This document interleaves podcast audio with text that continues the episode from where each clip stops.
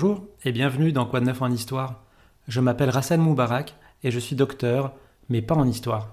Dans ce podcast, je reçois des écrivaines et des écrivains pour nous parler d'histoire à l'occasion de la sortie de leur dernier ouvrage. Mon invité aujourd'hui est John Tolan. Bonjour John. Bonjour.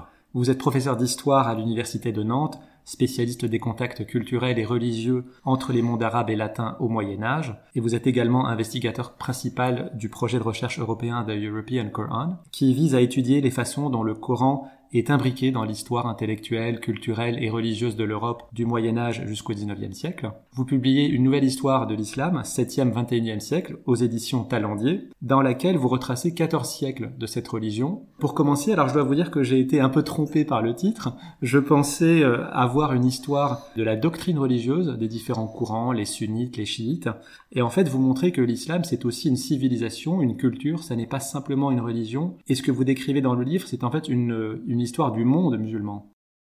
Tout à fait. Quand on parle d'islam, euh, parfois on utilise islam avec euh, i minuscule pour parler de la religion et avec majuscule pour parler de la civilisation. Parfois, quand on parle d'islam ou de, choses islamiques, c'est pas très clair, alors que on sépare bien euh, l'hindouisme de la civilisation indienne, chrétienté du christianisme, etc ce que j'ai voulu faire, c'est tracer euh, l'histoire des mondes musulmans dans leur pluralité et leur complexité.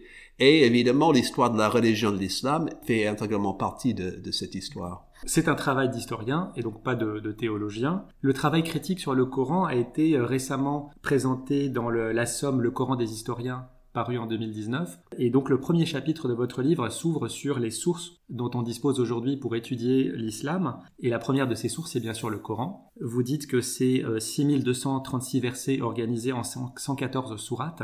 Par qui a-t-il été écrit? Quand? Et est-ce qu'il a été écrit d'emblée de manière complète ou est-ce qu'il y a eu des ajouts successifs? L'histoire du Coran est, très complexe.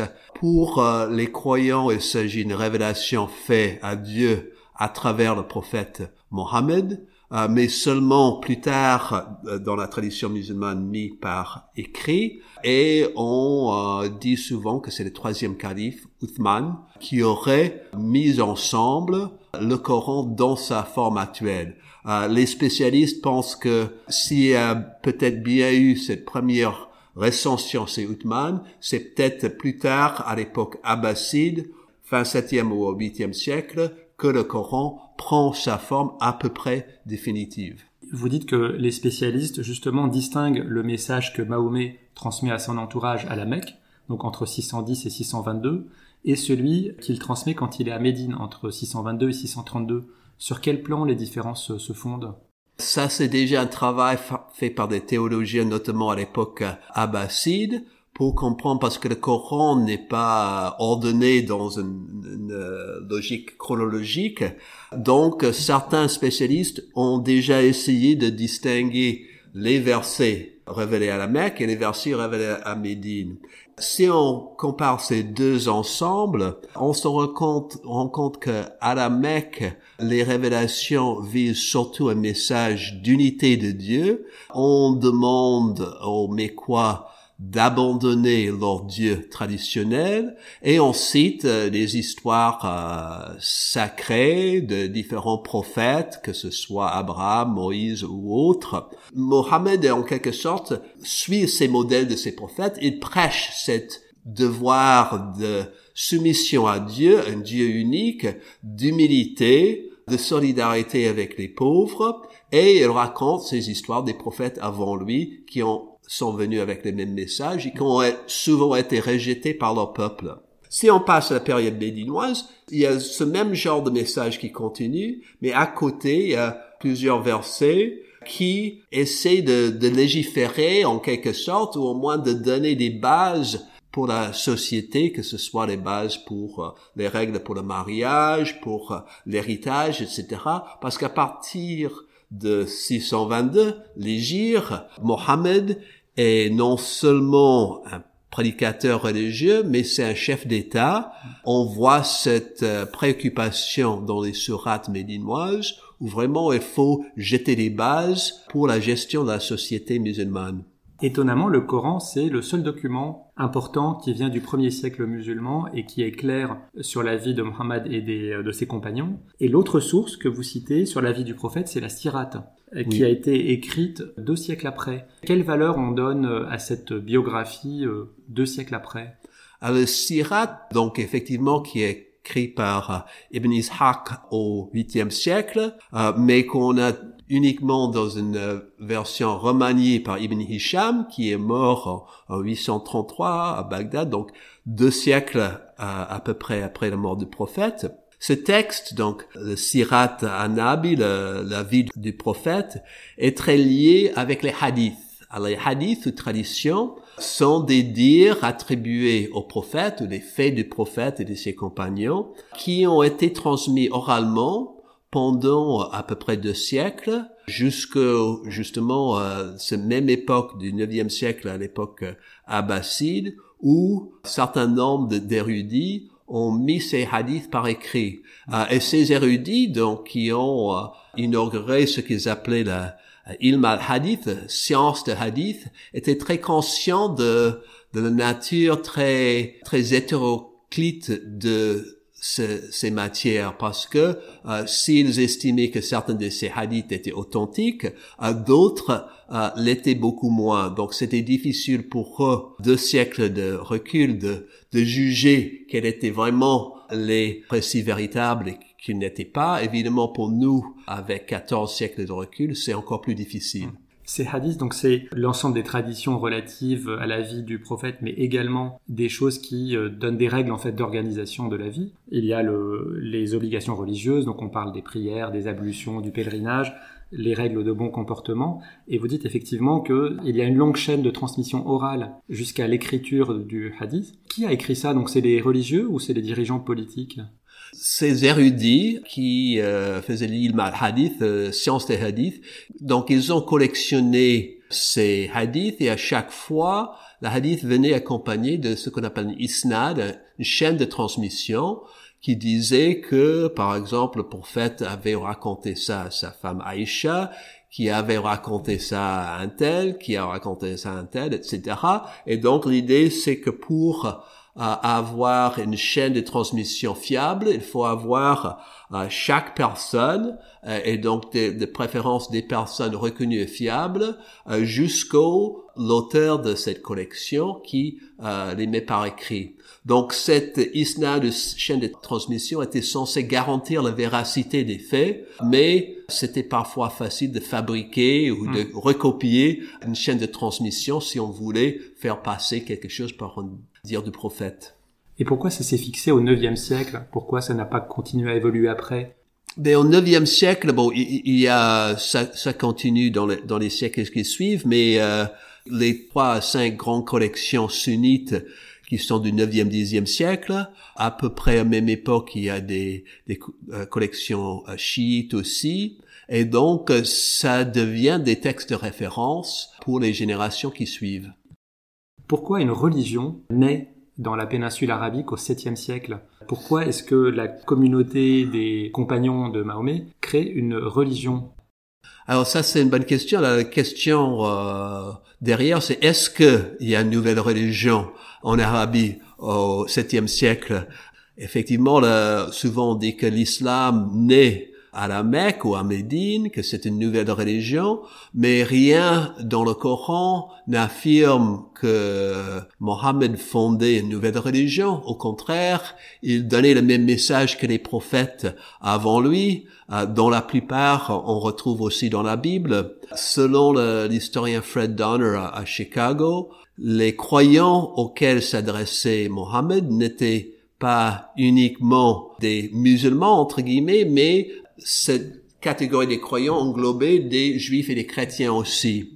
Et que, pour ce même historien Fred Donner, ce serait uniquement à l'époque umayyade, quand Damas devient la capitale de l'énorme empire, qu'on distingue de manière claire la religion musulmane des religions chrétiennes et juives et qu'on définit des statuts légaux précis qui font du musulman, qui est évidemment encore minoritaire numériquement dans cette vaste empire, euh, il devient, sur le point de vue légal, supérieur aux juifs et chrétiens qu'on qualifie désormais de dhimmi ou protégés.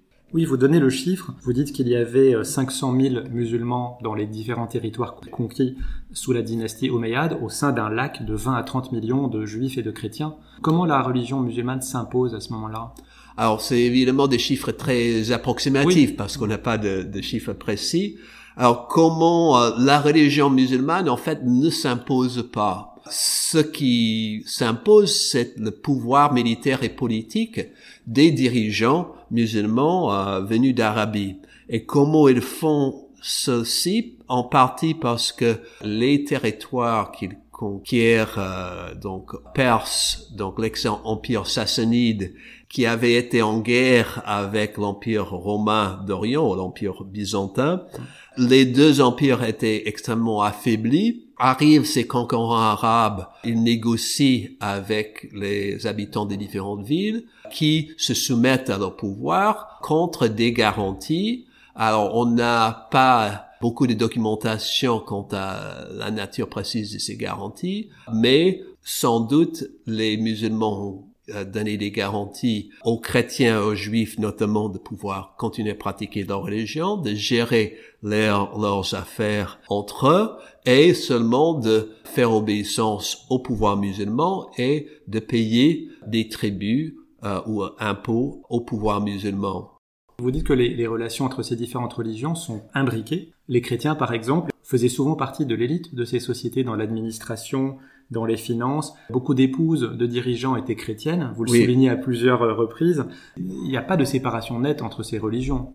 Non, non, il n'y a pas de séparation nette et euh, on voit une société qui se transforme peu à peu dans une euh, situation donc légale pas très claire, c'est un bricolage continu. Parfois, il y a des, des conversions, donc on pose toutes sortes de questions sur les relations qu'on peut maintenir, qu'on peut avoir dans des famille mixte, euh, ça crée des situations très complexes et euh, on est toujours en train de réfléchir. Il y a euh, des textes de juristes, à la fois musulmans, chrétiens, juifs et autres, qui sont pas toujours d'accord entre eux, qui essaient de trouver des solutions pour toutes ces situations.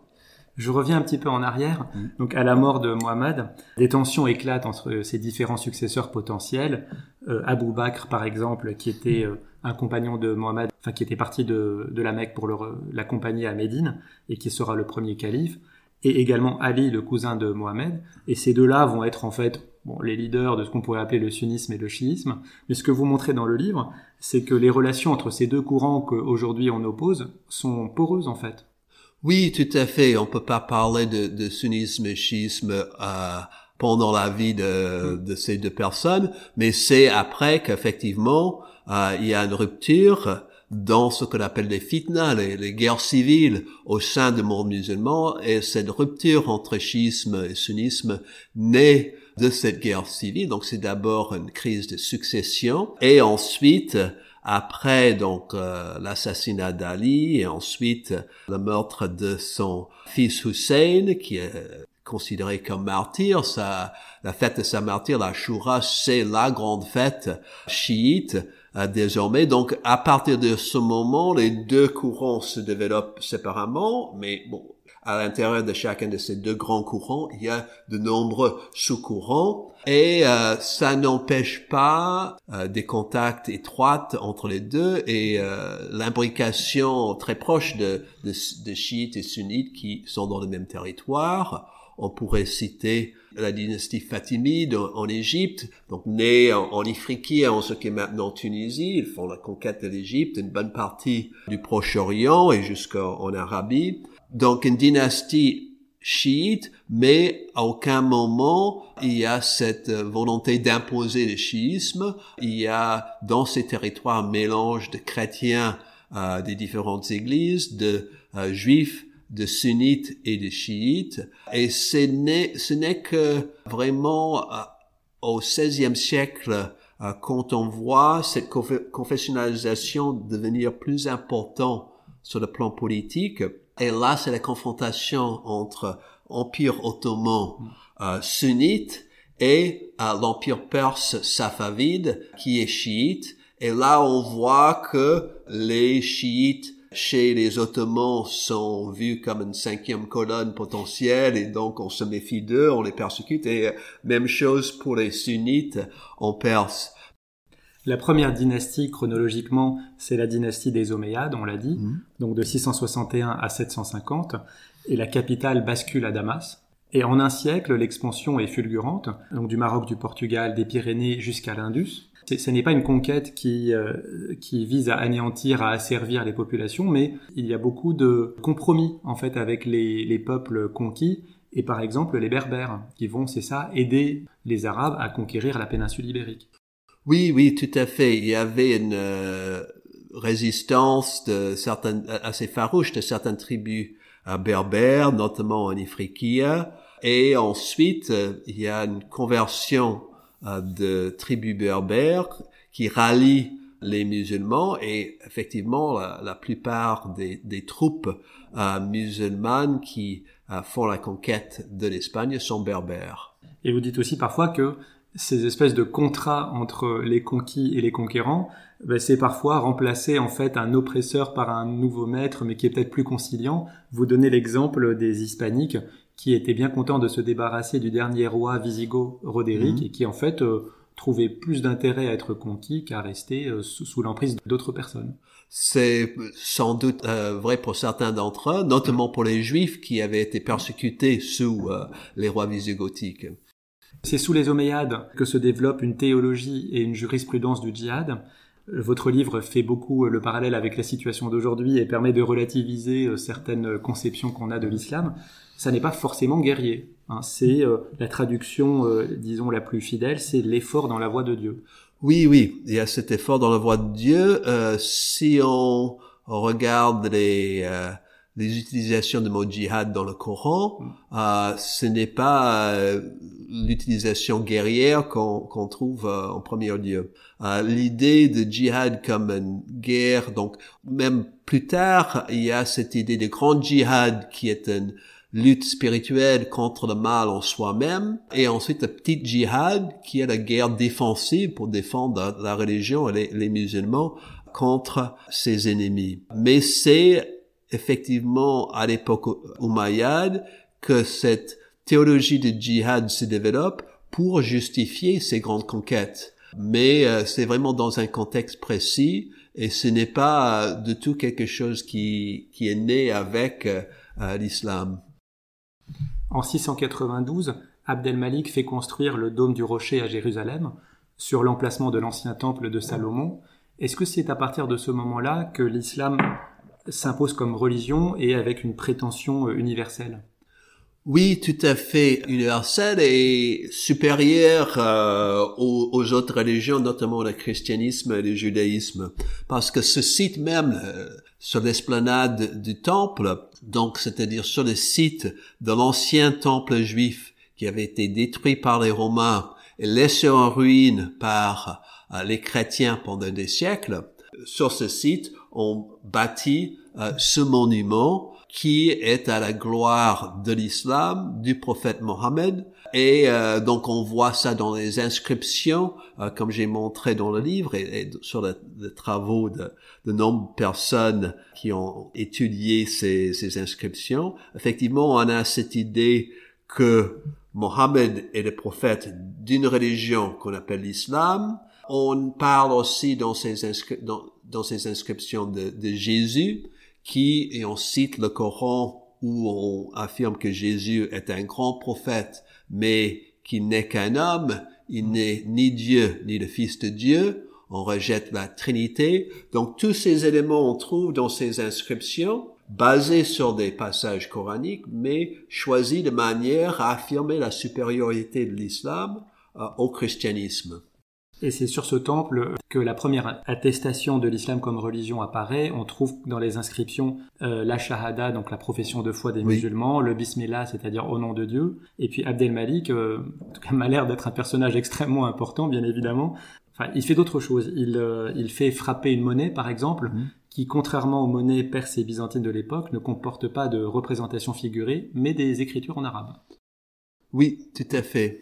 Cette réforme de monnaie euh, est euh, aussi une manière de marquer la rupture avec le passé, avec l'idée de mettre l'image du roi ou de l'empereur sur euh, sur une pièce, et aussi des, des gens spécifiquement anti-chrétiens.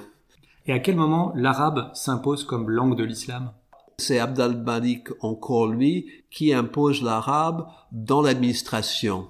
Parce qu'avant, on se contentait d'embaucher les anciens administrateurs byzantins d'un côté, perses de l'autre, et faire marcher les administrations avec des nouveaux dirigeants à la tête, euh, les califes et leurs euh, gouverneurs. Mais désormais, on exige que l'administration se fasse en arabe, même si euh, dans la pratique, évidemment, ça prend, euh, la transition prend un peu de temps. Mais c'est à ce moment-là que euh, si, comme je dis à mes étudiants, si à l'époque de l'Abdel Malik, vous êtes jeune et ambitieux, vous avez intérêt à apprendre l'arabe pour pouvoir monter dans les dans la bureaucratie de ce nouvel empire. Vous dites que sous les Omeyyades, l'islam est fondamentalement une religion arabe qu'il était plus facile pour des tribus arabes restées chrétiennes d'intégrer justement ces réseaux de pouvoir que pour les non-arabes qui se convertissent à l'islam. Cette faiblesse est particulièrement criante en Irak et c'est ce qui explique l'avènement d'une autre dynastie, celle des Abbassides. Oui, tout à fait, parce qu'il y a des, des convertis donc euh, à l'islam venant euh, notamment de Perse, et qui euh, se sont exclus de, de statut d'égal avec les autres musulmans. Euh, donc c'est eux, entre autres, qui euh, sont la force de cette rébellion abbasside au milieu du 8e siècle de notre ère. Révolution abbasside en 750 renverse les Umayyads, détruit leur palais Damas et instaure un nouveau régime qui va ensuite se tourner plus vers l'Irak, qui va établir une capitale à Bagdad. Et là, ça va être un, foyer de culture euh, non seulement arabe, mais notamment perse. Et euh, il y aura une intégration au niveau du pouvoir de convers d'origine perse notamment. Pour cette dynastie abbasside, comme pour les suivantes, il y a quelque chose que j'ai remarqué dans votre livre, c'est que chaque empire, ses dirigeants vont essayer de légitimer leur pouvoir en trouvant des liens avec euh, le prophète et les premiers temps de l'islam. Tout à fait. Chez les Umayyads, c'était effectivement, ils descendaient de cette famille donc qui était de la tribu du prophète, les. Ils étaient de la famille de, de calife Uthman.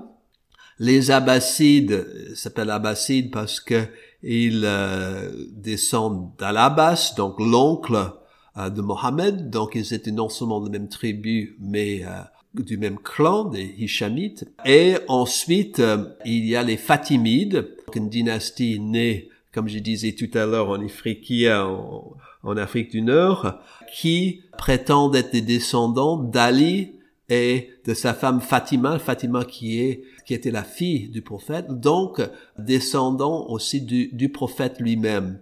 Et donc ces trois dynasties vont euh, affirmer cette légitimité qui vient de, de leurs origines. En l'an 1000, le monde musulman se divise. Il y a trois califats qui se superposent. Les Abbassides avec leur capitale à Bagdad, les Fatimides avec le Caire, et puis le califat de Cordoue. Ça, c'est lié à quoi? C'est parce que l'empire est trop étendu et comme chaque empire, euh, les régions veulent s'autonomiser? C'est en partie cela. Comme j'ai indiqué, le, le, califat abbasside va s'affaiblir, notamment le pouvoir va être dans les mains des, des vizirs, souvent, souvent d'origine turque. Les abbassides vont pas pouvoir garder le pouvoir sur, sur l'Espagne, qui est dans la main des Umayyads descendant du dernier mm. rechappé de la dynastie Umayyad. Ensuite, en Afrique du Nord, euh, les Fatimides vont prendre le pouvoir en 909, vont créer un nouveau califat et qui vont faire des conquêtes aux dépens les Abbassides vont prendre l'Égypte en 969, bâtir une nouvelle capitale, Al-Qahira, la victorieuse, donc ou le Caire, et du Caire vont euh, dominer une bonne partie du Proche-Orient. Ensuite, les, les Umayyads euh, en Espagne, qui avaient été au pouvoir depuis déjà deux siècles, vont finalement prendre le titre califal en rivalité avec les Abbassides et les Fatimides en 929. C'est le calife Abdalrahman III, donc il y a d'abord émir et ensuite prend le titre de calife. Donc effectivement, il y a trois califes, même si en théorie il ne peut qu'avoir un seul, donc chacun effectivement réclame être le, le seul véritable calife de tous les musulmans. Alors on a beaucoup parlé de politique et d'organisation de ces empires, mais à cette époque, il y a un vrai foisonnement euh, culturel et scientifique. Et donc vous racontez les principales figures. Alors évidemment, moi, l'une qui me marque, c'est Avicenne, Ibn Sina en arabe, qui était médecin, euh, philosophe, mais aussi théologien, astronome. Donc vous citez beaucoup de figures comme ça qui nous sont restées aujourd'hui.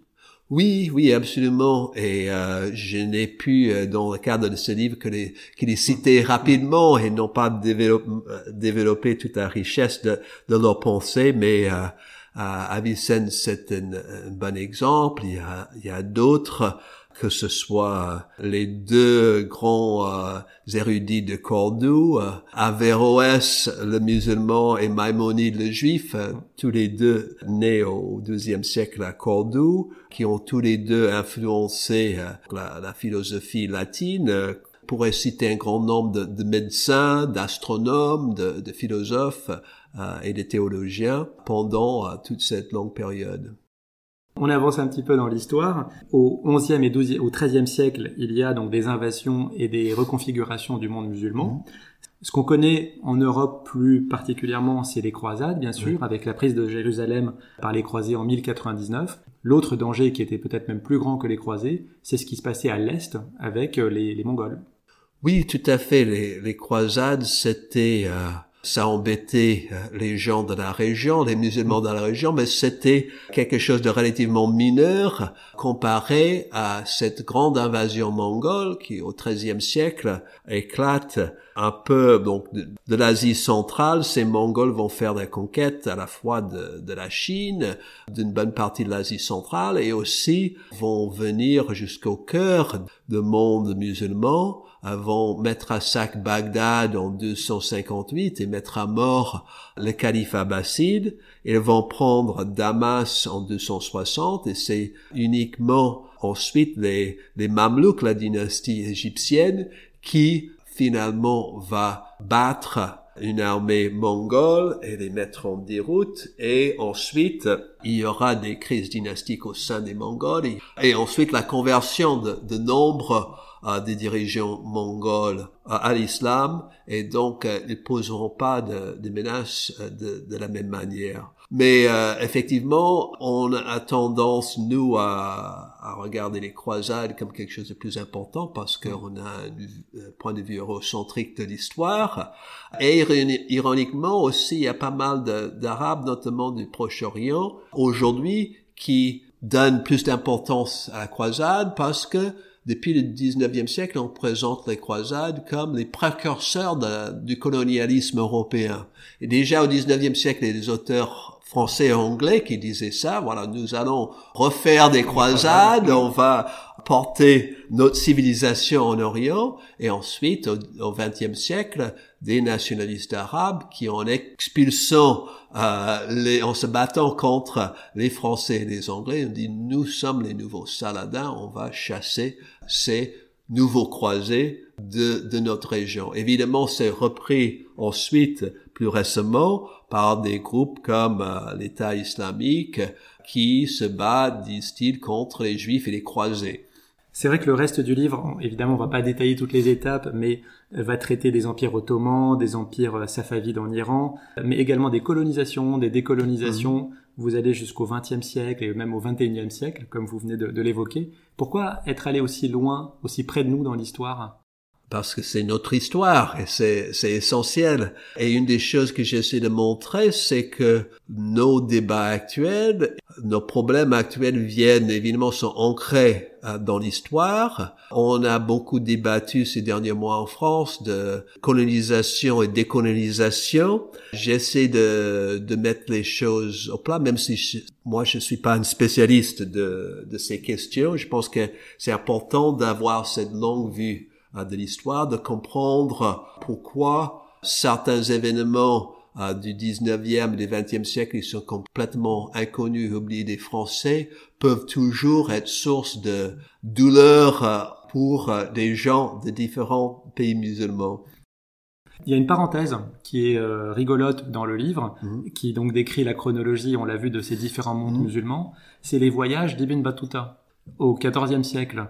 Alors racontez-nous rapidement l'histoire de ce voyageur et dites-moi si tout ce qu'il a fait est vrai parce qu'on l'a accusé d'être affabulateur à certains moments. Donc racontez-nous un peu son extraordinaire parcours et, est-ce que c'est vrai?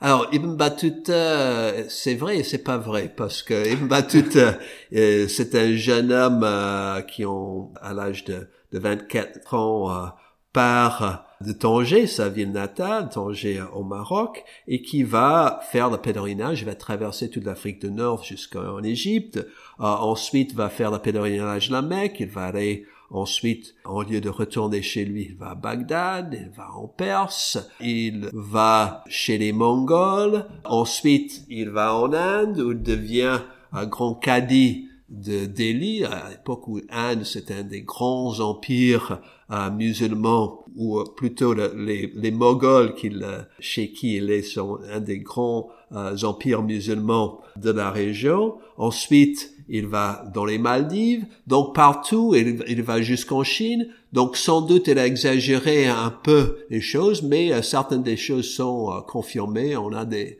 des informations qui... Non, il, il, donne un récit assez fabuleux, la raison pour laquelle j'ai fait cette parenthèse, parce que ça me permet de montrer la, la grande diversité de ce monde musulman, où euh, il, y a des, il va jusqu'en Chine, il trouve dans des grandes villes chinoises des quartiers entiers de euh, marchands musulmans. Quand il va en, dans les îles qui sont maintenant l'Indonésie, euh, il trouve des musulmans et en fait, certains de, euh, dans certaines de ces îles, l'islam est venu non pas de l'Ouest, mais l'islam est venu de Chine. Donc ça montre la complexité et la diversité de ce monde musulman. Il trouve euh, en Chine une civilisation euh, musulmane ou euh, une communauté musulmane qui est là depuis le, 8e et le 9e siècle.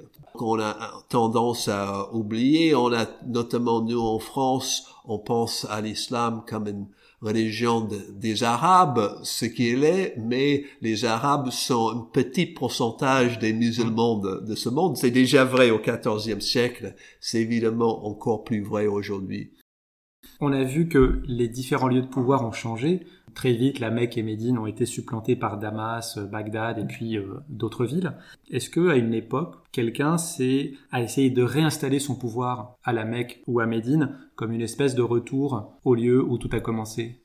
Non, ça n'a, n'a pas vraiment été le cas. Médine, qui était la, la capitale, si, si on peut parler de capitale des, des premiers califes, ne l'est jamais redevenu, même si, évidemment, le contrôle des villes saintes de Médine et la Mecque était souvent un élément important, que ce soit pour les Fatimides au XIIe siècle ou plus tard, notamment jusqu'à aujourd'hui, pour euh, la régime saoudienne. Mais euh, évidemment, les Saoudiens gardent leur capitale à Riyad, leur capitale n'est pas la Mecque, mais le fait qu'ils contrôlent ces deux villes saintes leur donne un pouvoir d'influence euh, très très important. Vous précisez, John, dans l'introduction et dans le dernier paragraphe de l'épilogue, que vous n'êtes pas musulman. Est-ce que c'est important ça? Je veux dire, comment les travaux d'un chercheur non musulman sont perçus dans le monde académique et général musulman? Je pense qu'il est toujours bien de, de dire d'où on vient ces perspectives, mais effectivement, dans les travaux scientifiques, historiques euh, sur ces questions, euh, je collabore indifféremment avec des gens qui sont de, de religions et de, de cultures différentes, donc ça ne change pas grand-chose. Plus largement, j'ai bon, mon travail toujours été bien reçu quand j'ai j'ai été invité euh, dans des pays musulmans à présenter euh, mes recherches. L'étude du Coran, donc, vous dites, a connu d'importants développements sur les 40 dernières années. Quels sont ces principaux développements et de quelles sources proviennent-ils? Est-ce que ce sont des sources arabes ou justement des sources non arabes? Il y a les deux, notamment les, les sources arabes, donc déjà les manuscrits du Coran et on a donc euh, ici à Paris euh, François Desroches qui est grand spécialiste qui est au Collège de France qui est grand spécialiste de, ces questions euh, il y a aussi Angelika Neuvert à Berlin qui qui est une autre grande spécialiste. Il y a aussi des textes de l'extérieur, des textes écrits par des auteurs chrétiens qui correspondent au premier siècle d'islam qui sont intéressants, qui sont difficiles à utiliser aussi parce que souvent c'est des textes euh, évidemment apologétiques ou parfois polémiques, donc pour défendre le christianisme contre l'islam, donc on peut pas les prendre à la lettre, mais ils donnent une autre perspective. Votre dernier chapitre s'intitule Entre réforme et radicalité, être musulman au XXIe siècle. Quels sont les, grands défis auxquels est confronté le monde musulman aujourd'hui? Est-ce que ce sont des défis en interne, entre différents groupes, euh, différentes factions, ou est-ce que c'est les relations entre le monde musulman et le monde non musulman? C'est bien entendu les deux. On voit en interne, euh, il y a effectivement, je trace l'histoire du wahhabisme et des différentes formes d'extrémisme, salafisme au XXe, XXIe siècle et les ravages que certaines de ces idéologies ont, fait, que ce soit euh, en Algérie dans les décennies noires, que ce soit à d'autres moments, ces mouvements qui étaient souvent mélangés avec des, parfois en concurrence avec des mouvements nationalistes, anti-coloniaux, on voit que ces débats qui ont lieu, ces, ces conflits qui ont lieu au sein de l'islam sont importants. Ces conflits sont manipulés par des pouvoirs dans différents États musulmans, soit pour euh, aller dans le sens des islamistes, créer un régime qui se veut basé sur la charia, soit au contraire pour euh, utiliser la menace du, du fanatisme pour mieux écraser toute opposition au pouvoir. Je, je trace ça dans différents pays euh, musulmans au 20e, 21e siècle. Et euh, on voit aussi en Europe l'importation de ces conflits au sein des communautés musulmanes de l'Europe. En Europe, on a aussi une possibilité de débat qui est parfois euh, supérieur à ce qu'on peut faire dans les pays musulmans. Donc, on a des mouvements de réforme. J'essaie de, souligner ça dans les deux derniers chapitres. Souvent, on dit que bon, euh, l'islam a besoin d'être réformé, mais qu'il y a personne qui le fait. Non, au contraire. Euh, il y a de nombreuses figures, à la fois des musulmans en Égypte, en Indonésie, ailleurs dans le monde musulman, mais aussi des musulmans habitant en France, ailleurs en Europe, aux États-Unis, qui confrontent ces problèmes de modernisation de l'islam, de la place de la femme dans la société musulmane, etc. Donc il y a toute une série de débats assez riches et passionnants qui sont en cours. Votre livre, en tout cas, a le grand mérite d'évoquer tous ces sujets, de la naissance de l'islam à l'époque contemporaine, avec tous ces défis. Merci beaucoup, John Tolan, d'avoir accepté cette invitation.